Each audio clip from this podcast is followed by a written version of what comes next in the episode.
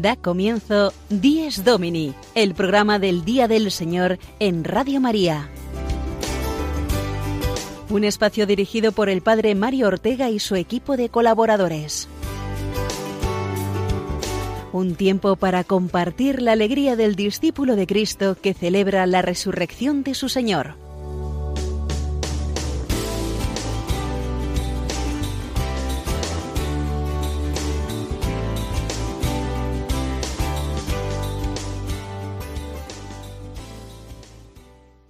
Buenos días y feliz domingo, tercero de Pascua, queridos oyentes de Radio María que a esta hora nos permitís entrar en vuestros hogares y compartir con vosotros la alegría de vivir el día del Señor resucitado.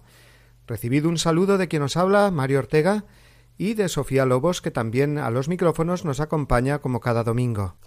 Buenos días, Padre Mario y amigos, todos que sintonizáis con nosotros como siempre cada semana. Hoy nos levantamos dando muchas gracias a Dios, como lo hacemos cada día, pero especialmente con los ecos del importante viaje que realizó el Santo Padre ayer y antes de ayer a Egipto. Un viaje que han podido seguir nuestros oyentes con detalle en esta emisora en Radio María. Sí, sabes que yo en mi pensamiento he relacionado mucho en estos días el Evangelio de hoy en el que Jesús se hace peregrino con los discípulos de Maús, con este viaje del Papa, que también él de alguna manera se ha hecho peregrino hacia Egipto para anunciar el Evangelio. Tú has estado muy atenta a la información sobre este viaje papal. ¿Qué destacarías tú, Sofía, así a modo de balance? Pues sí, padre, la verdad que ha habido varios momentos importantes a lo largo de este viaje, varios gestos, palabras claves que nos pueden ayudar a comprender mejor el significado y el sentido de este encuentro del Papa Francisco con el pueblo egipcio. Un momento que destacaría y que me parece que es muy significativo fue la participación del Papa Francisco en la Conferencia Internacional por la Paz. Allí el Papa, que fue invitado por el gran imam Ahmed Al-Tayeb, nos regaló a todos un profundo discurso que merece la pena ser leído, releído y profundizado. Allí el Papa defendió una vez más la hermandad entre las religiones, recordando que ante todo Dios es un Dios de la paz. Por tanto, se necesitan, dijo el Papa, constructores de paz, no provocadores de conflictos, predicadores de reconciliación y no vendedores de destrucción. Pienso que estas palabras del Papa son claras y van dirigidas a todos y a cada uno de nosotros. El Papa, que se ha hecho peregrino de paz y del Evangelio este fin de semana en Egipto, un lugar tan importante para la historia de la salvación, lugar de destierro del pueblo de Israel liberado por Moisés, y lugar también del exilio del mismo Jesús apenas nacido, lugar por tanto donde pasó sus primerísimos años el mismo Hijo de Dios, un país en la actualidad, como nos has recordado, en el que los cristianos son una minoría y una minoría desgraciadamente muy perseguida muchas veces. Ojalá este viaje del Papa Francisco sea un fuerte espaldarazo a los cristianos egipcios, y contribuya a una paz duradera y a una convivencia fraterna allí entre todos. Nosotros tenemos que dar paso ya a todo lo que nos trae hoy, queridos amigos, esta edición de nuestro Dies Domini. Adelante, Sofía, con el sumario.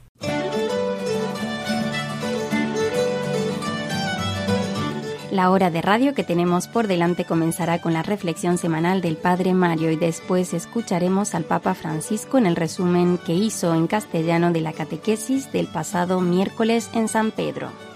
A continuación será el turno del Padre Juan Miguel Ferrer y su sección Vivamos mejor nuestra misa dominical.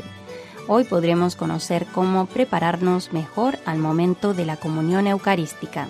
A continuación, la sección El Domingo desde mi parroquia y el Padre Jorge González Guadalix, que nos ofrecerá como cada semana su comentario sobre los aspectos más prácticos de la vida cristiana. La entrevista de la sección Firmes en la Fe que corre a cargo del Padre Juan Francisco Pacheco tendrá como protagonista hoy al joven sacerdote marista Daniel Pajuelo, uno de los responsables del interesantísimo proyecto de evangelización en Internet conocido como Hay Misión conocido como Imisión. Y para terminar en la sección Domingo y Familia contaremos hoy con el testimonio de Fernando García e Isabel Saiz.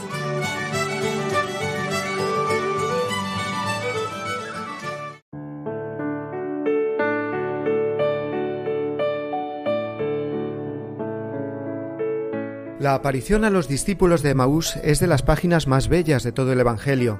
A esos hombres desesperanzados y entristecidos porque piensan que con la muerte de Jesús todo se ha desvanecido, el mismo Jesús vivo y glorioso les sale al encuentro. Y no para echarles en cara su incredulidad, tampoco lo hizo con Tomás el apóstol.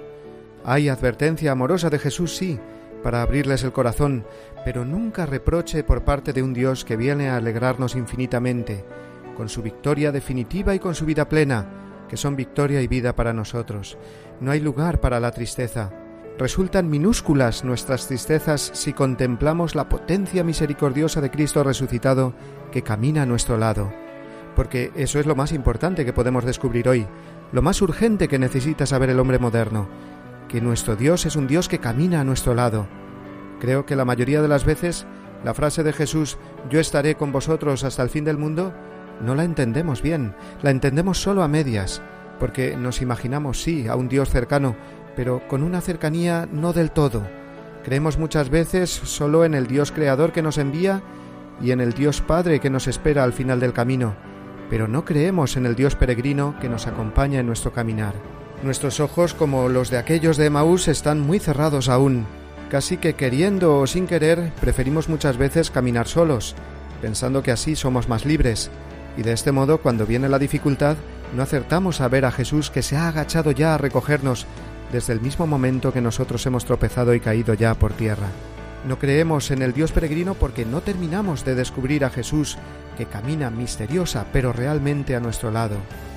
El mundo se siente muy solo por eso, muy triste por las consecuencias de esa soledad. No veo a Dios o si lo veo lo veo lejano. No lo creo peregrino. Y puesto que al hombre moderno aparentemente acompañado de tantas cosas para divertirse y de tantos amigos en Facebook, siente a Dios lejano ausente, así también se siente solo y aislado de los demás hombres. El mensaje del Evangelio de hoy es una luz potentísima que ilumina la verdad de nuestra vida. Jesús está caminando con nosotros y me interpela con su pregunta como a los de Maús, ¿por qué estás triste? Dímelo. Y me aclara él mismo los misteriosos vericuetos de mi vida ¿No ves que todo esto tenía que suceder con el Mesías? Como diciendo también, ¿no ves, aunque te cueste mucho verlo, que ese calvario que sufres o has sufrido es un camino hacia la luz pascual en tu vida? Y sus palabras nos devuelven la esperanza. Si escuchamos con paciencia a ese peregrino que camina a nuestro lado, a ese hermano al que hasta ahora hemos ignorado u olvidado con él la caridad, descubriremos entonces con la más alegre de las sorpresas que es Jesús que se muestra vivo, y que yo que me creía muerto puedo vivir con él, y que el mundo que me parecía una basura o un sinsentido puede ser, porque Dios lo ha redimido, lugar de encuentro constante con Cristo resucitado. No importa entonces, como a los de Maús, estar muy cansados de un camino recorrido sin luz y sin esperanza. La esperanza de vuelta, real y definitiva, por Jesús siempre peregrino con nosotros, hace que recorramos de nuevo el camino hacia el mundo para anunciarlo a Él, al Dios peregrino.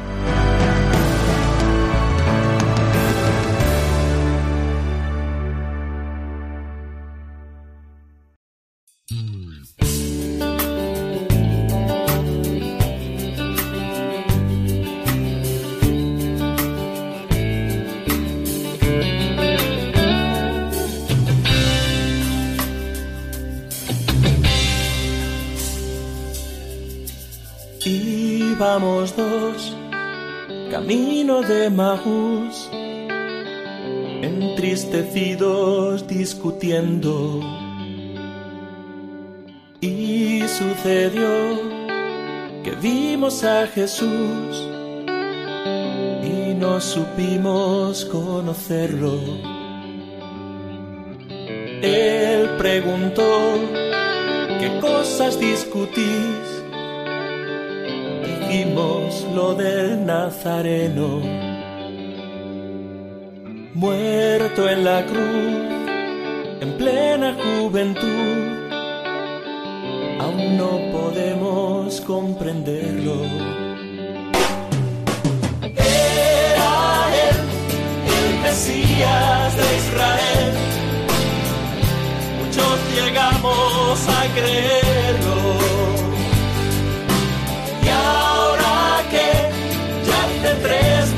que fue por el pueblo.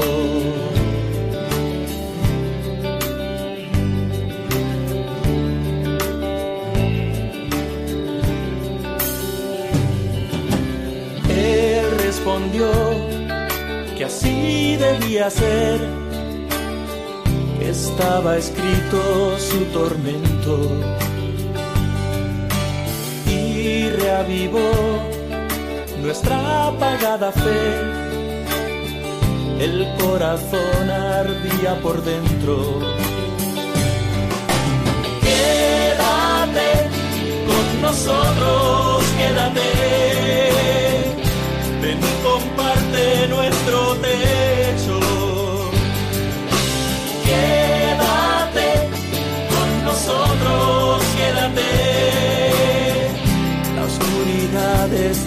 Cayendo. Él sonrió y entró para cenar, partiendo el pan y bendiciendo nos lo entregó, diciendo nada más, tomad, comed, esto es mi cuerpo.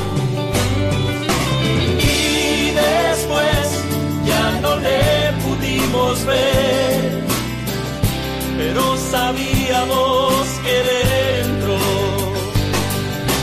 Él está con nosotros y esta vez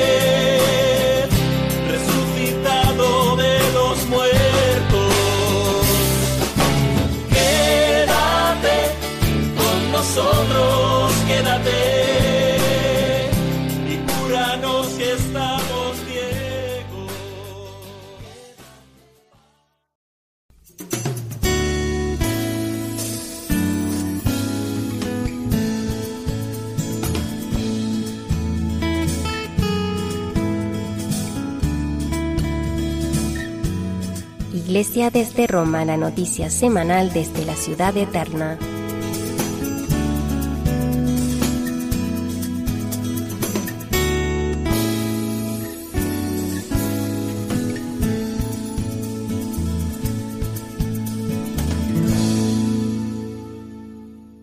El Papa Francisco en la audiencia general del pasado miércoles nos ofreció una preciosa enseñanza sobre la esperanza cristiana, basada en el hecho de que Jesús camina con nosotros siempre hasta el final. Es la luz que se desprende del último versículo del Evangelio de San Mateo, que leyeron al principio de la audiencia y al que el pontífice dedicó su catequesis. Yo estaré con vosotros todos los días hasta el fin del mundo, dejó dicho Jesús a sus discípulos. Y la perspectiva que nos ofreció el Papa no es la de un Jesús que está pero estático, como sin moverse, mientras que el mundo gira y evoluciona, sino la de un Jesús peregrino, que mira por donde hoy aparece de nuevo, así peregrino, en el Evangelio de los de Maús. Escuchemos el resumen de esta catequesis que el mismo Papa hizo en castellano. Queridos hermanos y hermanas, las palabras del Evangelio de San Mateo que acabamos de escuchar nos aseguran que nuestro Dios es un Dios cercano, que camina a nuestro lado.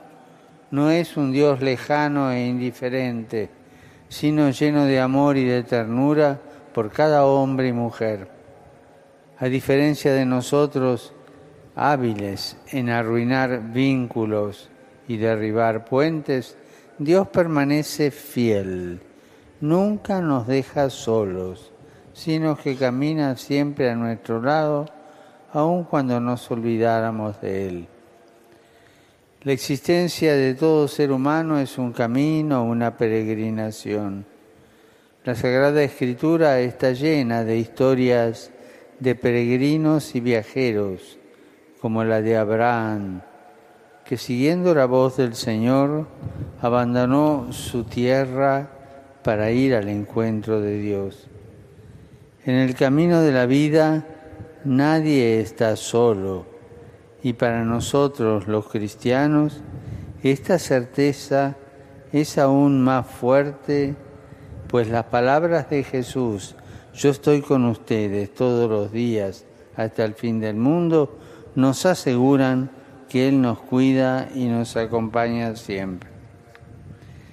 Entre los símbolos cristianos de la esperanza está el ancla, que evidencia cómo la esperanza cristiana no es un sentimiento indefinido que quisiera mejorar el mundo con la propia fuerza de voluntad, sino la seguridad en lo que Dios nos ha prometido y realizado en Jesús.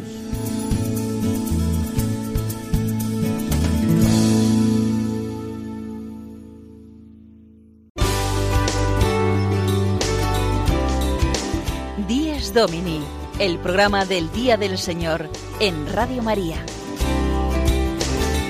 Un tiempo para compartir la alegría del discípulo de Cristo que celebra la resurrección de su Señor.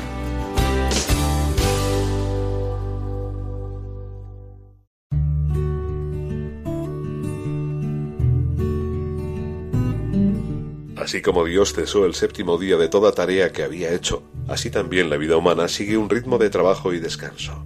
La institución del Día del Señor contribuye a que todos disfruten de tiempo de descanso y de solaz suficiente que les permita cultivar su vida familiar, cultural, social y religiosa.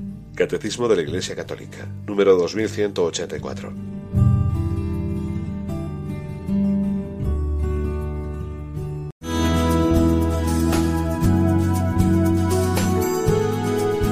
Vivamos mejor nuestra misa dominical, una sección a cargo del Padre Juan Miguel Ferrer.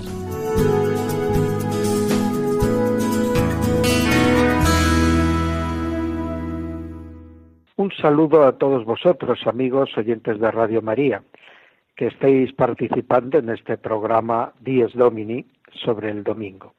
Entramos, como anunciado, en el apartado en que eh, os presenta Juan Miguel Ferrer, que soy yo que os habla, esta celebración de la Eucaristía, que es el centro de la celebración del domingo. Y en nuestro recorrido a través de la celebración de la Eucaristía llegamos ahora a los ritos que preparan para recibir la comunión.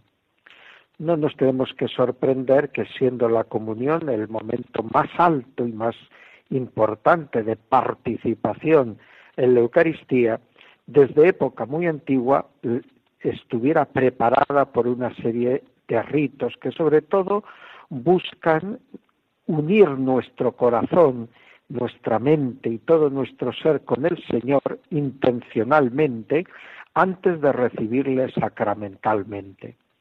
Se busca como ir haciendo comunión con Cristo de una manera gradual, como paso a paso. Esto a su vez nos está ayudando también, por otra parte, a tomar conciencia de la importancia de la comunión y de la santidad de ese momento. Siempre eh, los que estamos participando en la celebración de la misa, mm, ya desde época de San Pablo, se nos pide que antes de comulgar sacramentalmente hagamos examen de conciencia, hagamos un discernimiento de si estamos en condición de poder acercarnos a recibir como alimento al Dios del cielo y de la tierra, porque bajo la humilde apariencia del pan está el escondido. La primera manera de participar en Cristo es rezar la oración que Él nos enseñó. Así, el primer rito que nos prepara la comunión es el rezo del Padre Nuestro.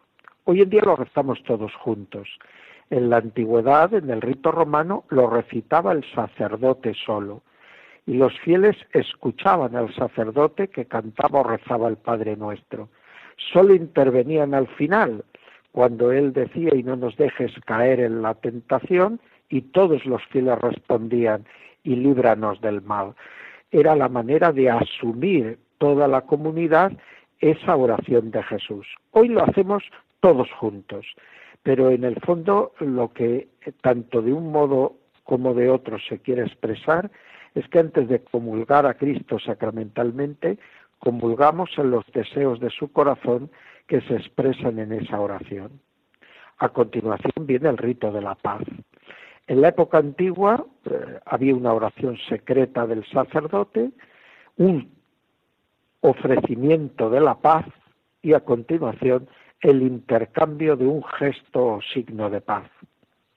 Tras la reforma del Concilio Vaticano II, se ha puesto esa oración secreta que hacía el sacerdote en voz alta, y es la oración que ahora tenemos de la paz, que va dirigida a Cristo, por lo cual se ve que es de una naturaleza distinta a otras oraciones de la misa que se dirigen normalmente siempre al Padre.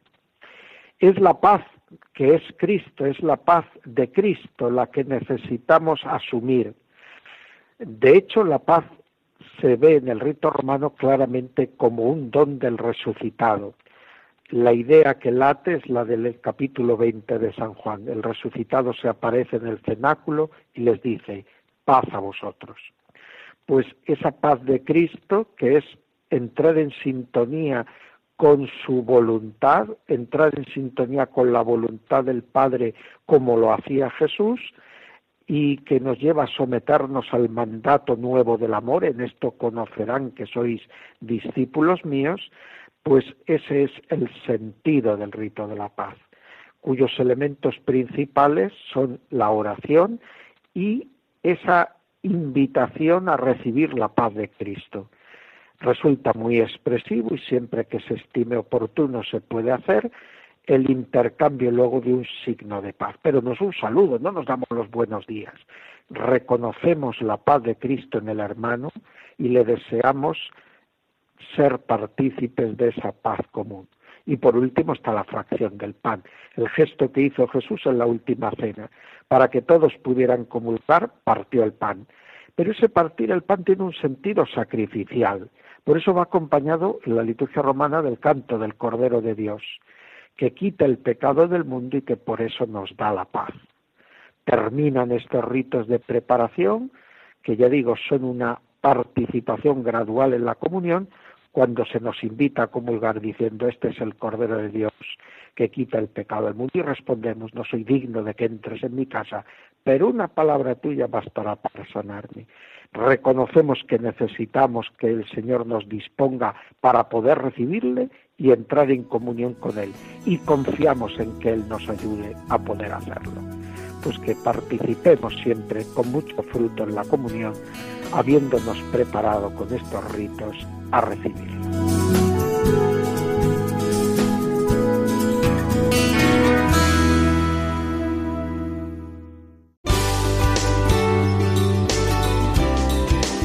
Díez Domini el programa del Día del Señor en Radio María.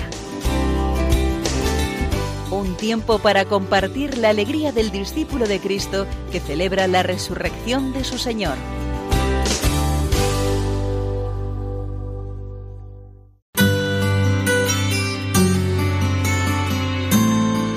El domingo desde mi parroquia, la reflexión semanal del Padre Jorge González Guadalix.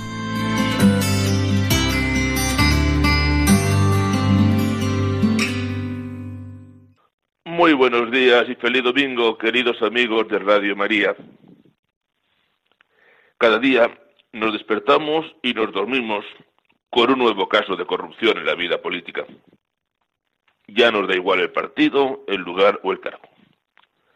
La impresión que a todos se nos queda es que aquí el más tonto hace relojes y que tonto, tonto el que no se lo lleve crudo.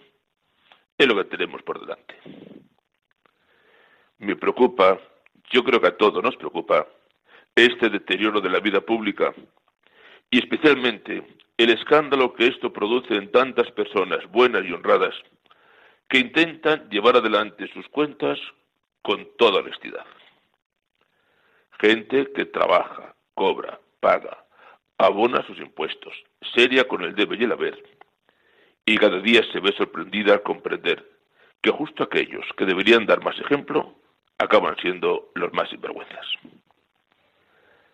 La gran tentación que podemos tener ante los casos de corrupción es la de tirarnos al monte y comenzar también nosotros a defraudar y engañar todo lo que nos sea posible mientras no nos pesquen. Grave error.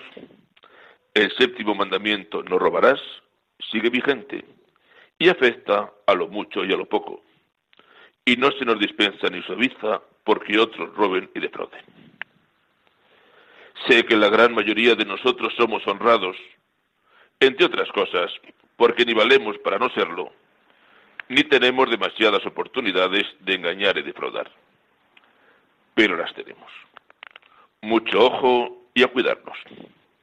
No, no somos grandes delincuentes y quiera Dios que no lleguemos a serlo pero con toda facilidad podemos convertirnos tranquilamente en delincuentitos, en gente que poco a poco se acostumbre a tomar sus pequeñas libertades en las cosas del séptimo mandamiento. Posiblemente no demos mayor importancia, sobre todo con el inaceptable argumento de que otros roban más. Atención, que eso nos sirve ante Dios.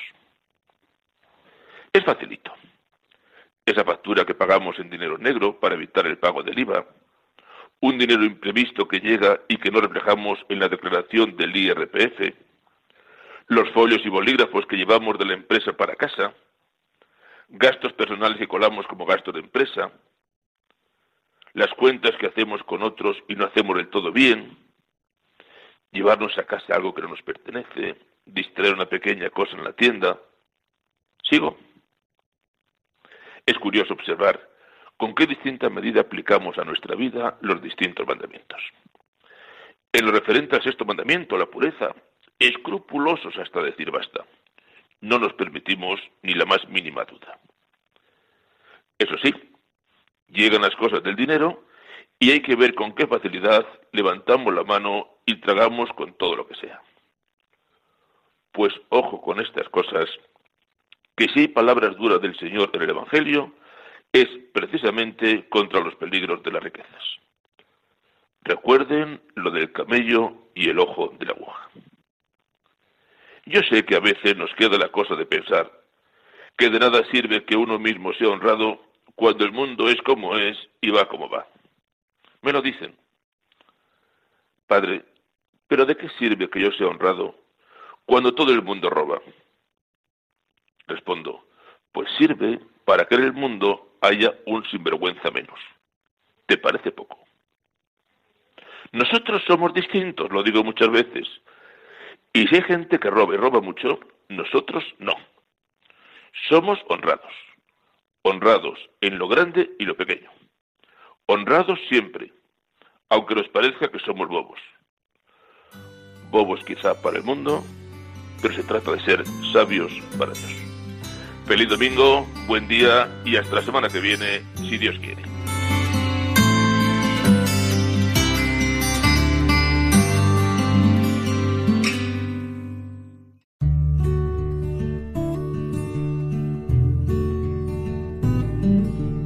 Los que vivían según el orden de cosas antiguo han pasado a la nueva esperanza, no observando ya el sábado, sino el día del Señor, en el que nuestra vida es bendecida por Él y por su muerte. San Ignacio de Antioquía.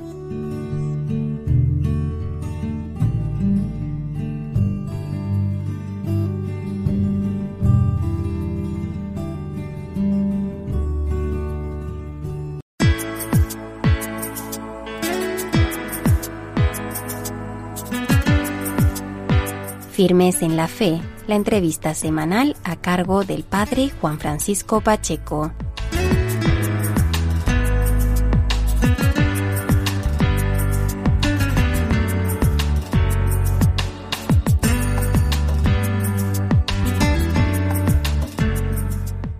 Buenos días amigos de Radio María. Feliz día del Señor. Feliz día del Señor en este tiempo pascual. Hoy queremos hablar de una realidad de comunicación, la realidad en el sexto continente, como hablaba el Papa emérito Benedicto XVI de la realidad del mundo de Internet, de la realidad del mundo de las redes sociales. Por esta razón nos acompaña a través del teléfono esta mañana el sacerdote marianista Daniel Pajuelo, que es uno de los impulsores, uno de los pioneros, junto con otro grupo de personas, de misión, que es esta realidad que tiene como finalidad la evangelización en las redes sociales, en todo lo que abarca este mundo digital. Daniel Pajuelo, háblanos de misión, por favor, en primer lugar. Hola amigos, bueno, encantado de estar aquí con vosotros, siempre haciendo hueco para, para comunicar las cosas que, que, son buenas, ¿no? Y poder también sembrar esperanza. Y Misión es un proyecto que nació ya hace casi cinco años eh, del encuentro que tuvimos la hermana Siskia Valladares, religiosa de la pureza de María, periodista, y yo a través de Twitter. Yo entonces estaba en Roma preparándome para el sacerdocio. Y es curioso porque ese encuentro tuvo lugar a partir de unos ataques terribles eh, de odio y de acoso que sufrió la hermana y estuvimos hablando y estuvimos viendo que los cristianos estamos expuestos y, bueno, pues como decía el Señor, como corderos en medio de lobos muchas veces en las redes sociales. Y veíamos la necesidad ¿no? y la importancia de, ayudar a los cristianos a perder el miedo y también de ofrecerles formación para responder a esta situación, pero también para seguir ofreciendo un testimonio alegre, sincero, transparente en, las redes sociales, ¿no? que en realidad pues eh, manifiestan también parte de la, de la verdad de nuestra propia identidad, ¿no? ¿Por qué no también en, las redes sociales manifestar nuestra, nuestra fe en el Señor Jesús? Y a partir de ahí nació un proyecto al que se fueron sumando personas eh, y vimos que uno de los pilares tenía que ser eh, llevar eh, a las personas del encuentro digital al encuentro presencial, ¿no? hacer que no todo quedara únicamente en el ámbito del ciberespacio, sino que, se pudiera concretar, purificar y potenciar más todavía encontrándonos cara a cara. Y fue por eso por lo que empezamos a realizar un evento anual eh, que ha tenido forma de congreso eh, dos veces, una, la segunda este congreso en el que estamos ahora y las otras dos en encuentros más sencillos, eh, como más flexibles, con con quizás un nivel eh, más modesto de formación, eh, pero que sobre todo ha conseguido poner en, relación presencial a muchas personas que ya no seguíamos en el medio digital, ¿no? Y la verdad es que la experiencia de, estos eventos que vamos haciendo es maravillosa, no solo por lo que aprendemos, por lo que nos inspira ver a, tantos hermanos eh, haciendo cosas fantásticas en la red, sino sobre todo, yo creo que, esto es lo que, lo que nos sigue moviendo a hacerlos, el, vivir esta desvirtualización, ¿no? El, poner cara y el poder estrechar vínculos con, personas que, que están compartiendo esta, esta llamada a anunciar el Evangelio en el mundo de hoy. Desde luego, Daniel, desde luego, y doy testimonio de ello porque he tenido ocasión de participar en estos eventos de los que, de los que has hablado en, en anteriores ocasiones y es un gusto encontrarte con tantas personas que comparten los mismos objetivos y las mismas inquietudes. Daniel, no obstante, em, subrayo que estamos celebrando y viviendo este Congreso y Misión de este año este fin de semana. ¿Cuál es el lema del Congreso de este año? ¿Dónde se está celebrando y cómo está transcurriendo este Congreso? Bueno, el título que tiene este año es Estrategia y Planificación en la Evangelización Digital. Está teniendo lugar en la Universidad del CEU San Pablo, aquí en Madrid, y tiene este título porque durante los años anteriores lo que hemos intentado es romper el hielo, hablar, eh, bueno, primero eh, hacer una relectura del magisterio en torno a este tema, sobre todo los mensajes de los tres últimos papas para las Jornadas Mundiales de las Comunicaciones Sociales, y eh, romper el hielo en el sentido de perder el miedo, de mostrar las posibilidades que nos ofrece el medio digital para, para salir al encuentro del prójimo, para ir a otras periferias, para pisar calles en las que hay mucha gente que, pues en su corazón tiene también el, anhelo de, un encuentro y que les llene y de una y de un agua que les quite la sed, ¿no? Y vemos que ya en la Iglesia española pues están llevando adelante iniciativas muy muy interesantes y que quizás lo que hace falta ahora o lo que puede venir bien a, muchas personas e instituciones es poder planificar y poder estudiar y conocer estrategias que funcionan en el medio digital, ¿no? Está claro que la obra de la evangelización es una obra del Espíritu y que nosotros somos humildes servidores del Evangelio, que la labor de tocar los corazones y volverlos hacia el rostro del Señor compete al Espíritu, pero Él cuenta con, nuestra libertad, ¿no? Y Él ha querido llamarnos a esta misión porque cuenta con nosotros y quiere que pongamos nuestros mejores talentos al servicio de esta obra, no solo porque quiere necesitarnos, ¿no? El Señor para esto, sino porque en el mismo ejercicio de, esforzarnos por evangelizar, también somos evangelizados nosotros, ¿no? En realidad el, apóstol es evangelizado por su, por, su empeño y su vigor en, en, la misión, es él el que recibe el ciento por uno, ¿no? Entonces, nuestro planteamiento no es el de sustituir al Espíritu Santo, ¿no? que, es una tentación que podemos tener en nuestro mundo tan organizado, jerarquizado, con planes y estrategias, sino es poner nuestros mejores recursos y nuestra mejor inteligencia al servicio de una misión que es milenaria, que es antigua, pero no, no es anticuada. ¿no? Y para esto, este año hemos querido contar con gente de dentro de la Iglesia, ¿no? que son referentes ya en este ámbito, pero también del extrarradio, gente que de, desde fuera de nuestra pecera, ¿no? si puede valer esta, esta expresión, vengan también a, hablarnos del medio digital, ¿no? con otros ojos, con una mirada, si se puede decir así, más profana, ¿no? Eh, pero experta. Y, y que nos puede ayudar a pisar tierra, ¿no? Pues hay que conocer mm, qué, qué tierra pisamos, ¿no? Cualquier misionero cuando es enviado a tierras desconocidas, pues tiene que aprender la lengua, tiene que, saber lo que conviene y lo que no conviene a la hora de, expresarse, de anunciar el Evangelio, de entrar en contacto con las personas y nuestro continente digital también requiere de, esa formación. Y nos parecía que eh, ante la insistencia que nos hace siempre el Papa Francisco de, estar en diálogo, ¿no? de vivir esta cultura del encuentro también con, otras realidades que son extraeclesiales, que, que incluso es con personas que no son creyentes, pues nos parecía importante que ya en este congreso tuviéramos también la voz de personas que, que, no son propiamente voces eh, eclesiales, ¿no? Entonces hay de todo. Yo creo que es una combinación muy armónica y muy bella, porque todas estas personas que colaboran con nuestro congreso lo hacen con una enorme gratuidad. Y ese es un poco el, el horizonte del congreso a nivel un poco de formación. Y luego eh, tiene una estructura que permite eh, también el encuentro con las personas. Eh, por eso la comida del sábado que tuvimos ayer es una comida que hicimos juntos, ¿no? Y que permite lo que hoy llaman el networking, que suena así como muy fashion, pero es pues poder eh, hablar con la gente, decir, ah, eres tú el que he seguido en Twitter tanto tiempo, intercambiarte el correo, mm, compartir algunas cosillas, también saludar pues a nuestros ponentes, a la gente que está un poco en el candelero del, del congreso y, en eso hemos puesto mucho empeño. Hemos intentado en la preparación del Congreso no solo sacar adelante la parte de gestión, sino cuidar eh, mucho en la relación con, todos los que se han implicado en, ofrecernos lo que, lo que nos traen y también en, cuidarles a ellos, ¿no? Y que, que también tengan un marco en el que no solo vengan a hacer la ponencia, sino que se sientan a gustos y que, puedan expandirse humanamente hablando, ¿no? Y bueno, en nuestro congreso eh, tiene la estructura que viene teniendo ya desde, pues desde hace cuatro años, que son unas, una serie de ponencias, un panel donde vemos experiencias que se comparten con, con todo el público del, del, evento y después una serie de talleres prácticos de los cuales sales sabiendo algo muy concreto y pudiendo, pudiéndolo implementar ya a la vuelta a casa, ¿no?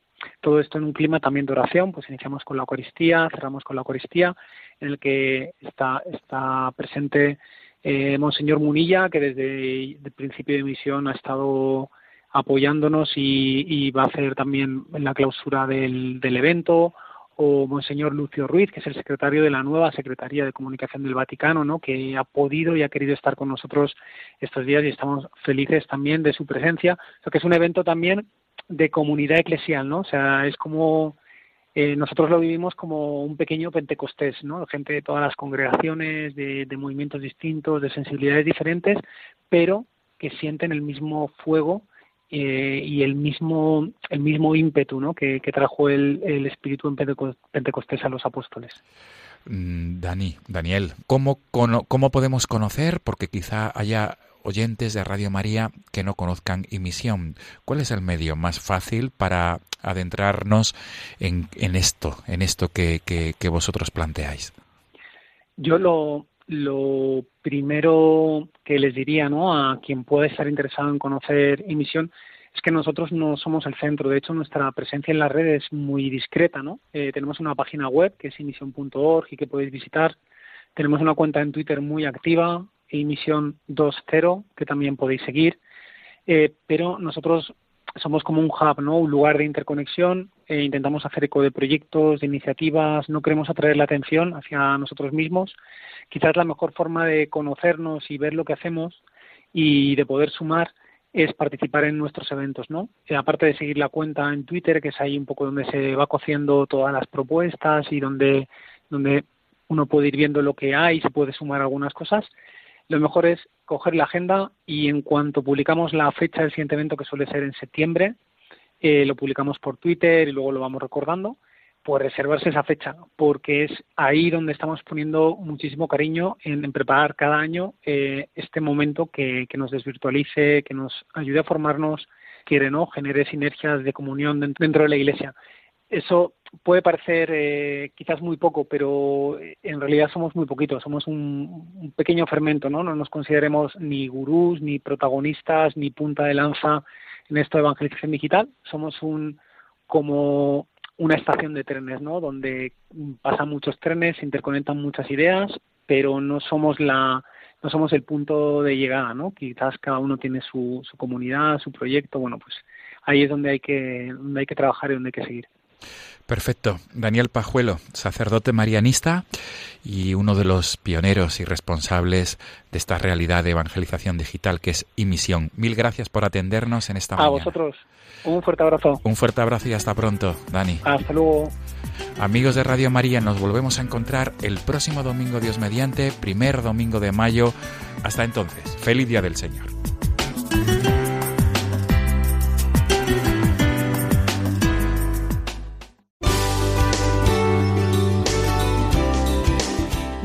Domini, el programa del Día del Señor en Radio María. Un tiempo para compartir la alegría del discípulo de Cristo que celebra la resurrección de su Señor.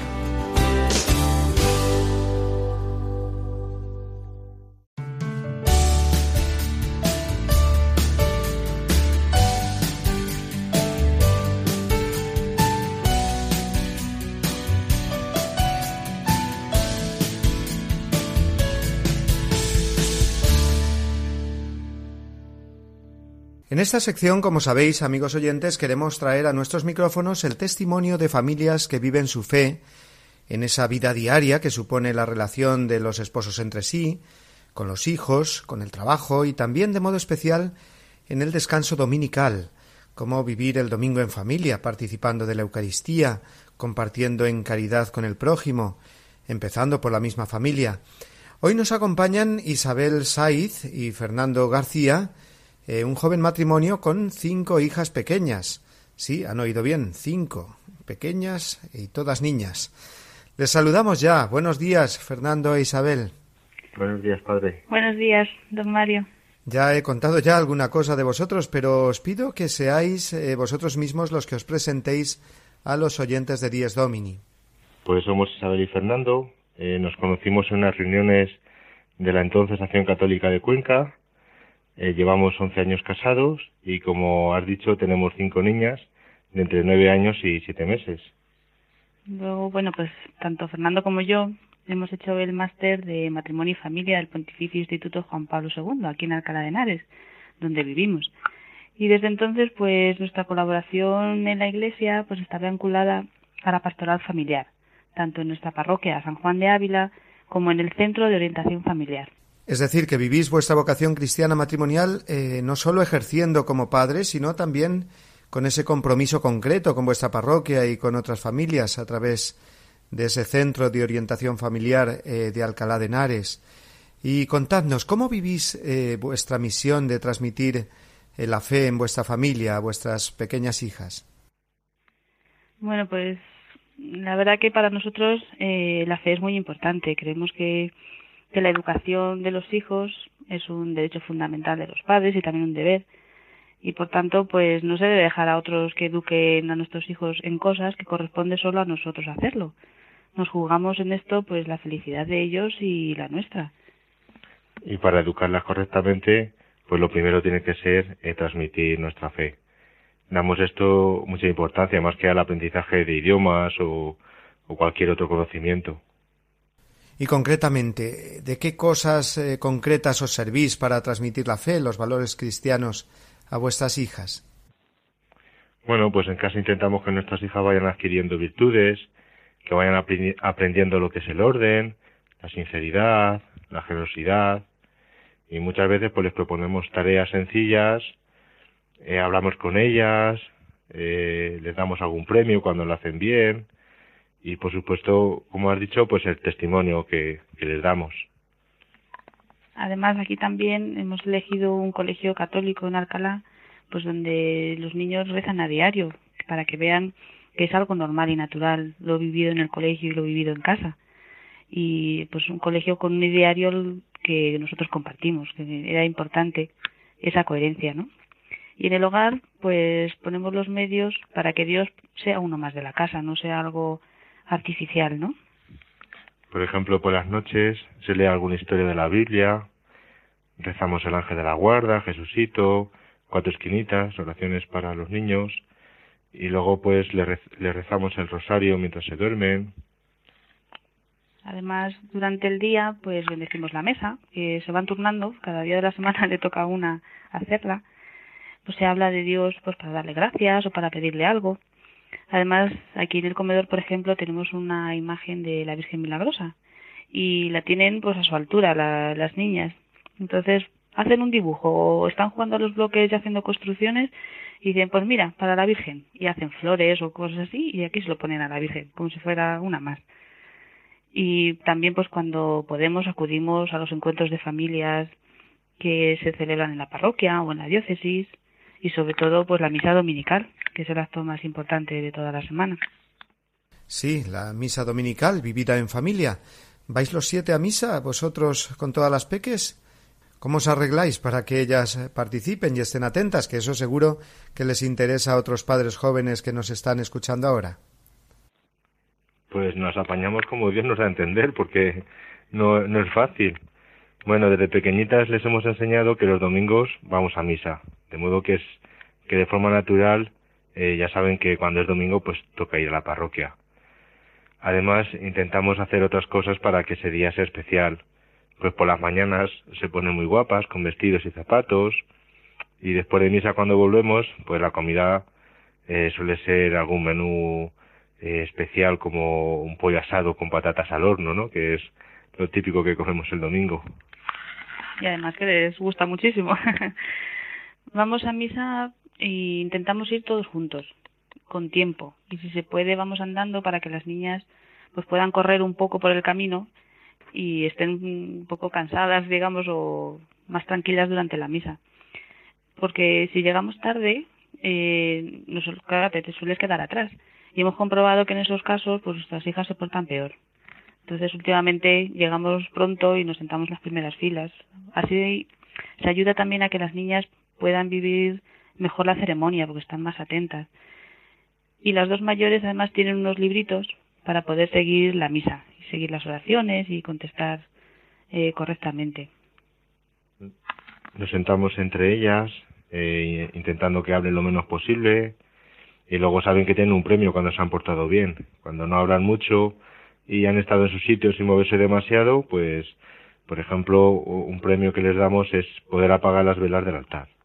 Pues sí, la verdad es que doy fe de que eso de apagar las velas del altar a los niños eh, les encanta. ¿Y qué resultados veis que va dando esta participación dominical, esta educación constante de vuestras hijas en la fe vivida en familia? Pues las niñas aprenden como esponjas. Entonces parece que no, que no se están enterando y sin embargo luego están en casa y repiten frases enteras que han oído. Incluso alguna vez las hemos visto jugar a, celebrar la Santa Misa.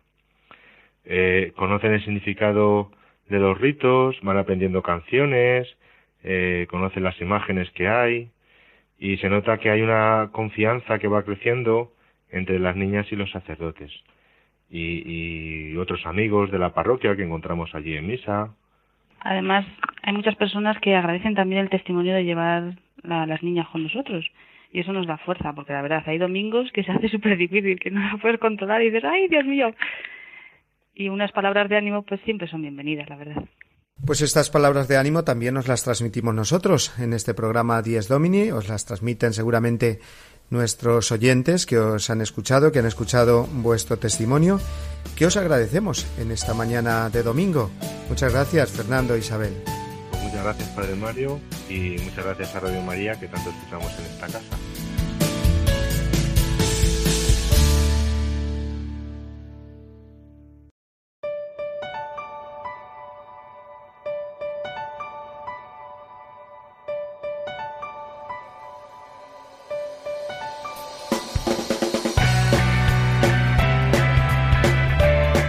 Amigos oyentes, toca ya irnos despidiendo, pues se acercan las nueve de la mañana y tenemos que dejar paso al espacio Palabra y Vida, en el que cada domingo el Padre Manuel Horta nos sigue ayudando a vivir mejor el Día del Señor también.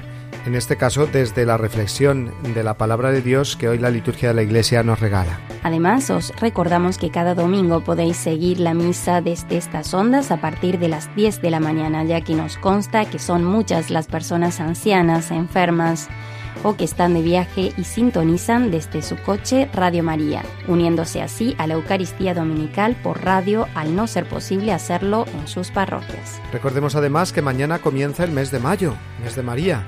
Nuestro próximo programa, Sofía, será muy centrado en la Virgen María, como es lógico, la Virgen María, nuestra Madre, y en todas las madres que celebrarán el domingo que viene su día.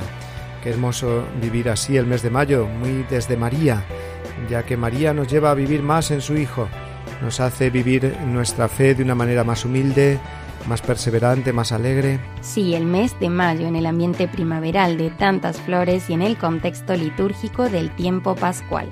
Todo invita, Padre, a la alegría y a vivir nuestra fe de un modo más cálido y familiar en torno a nuestra Madre. No nos vamos a despedir, Padre Mario, sin recordar una vez más a nuestros oyentes que nos pueden buscar en Facebook tecleando como siempre las palabras Dies Domini Radio María o entrar en los podcasts de la web www.radiomaria.es si quieren escuchar de nuevo este programa o descargarlo, ya sea este de hoy o también los programas pasados. Y también que nuestro correo electrónico es diesdomini@radiomaria.es y que ahí nuestros amigos que lo deseen podrán enviarnos sus preguntas o sugerencias como ya hacen semanalmente.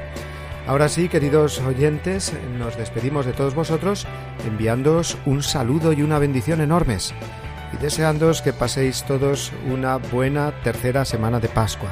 Feliz día del Señor para todos y hasta el domingo que viene, si Dios quiere.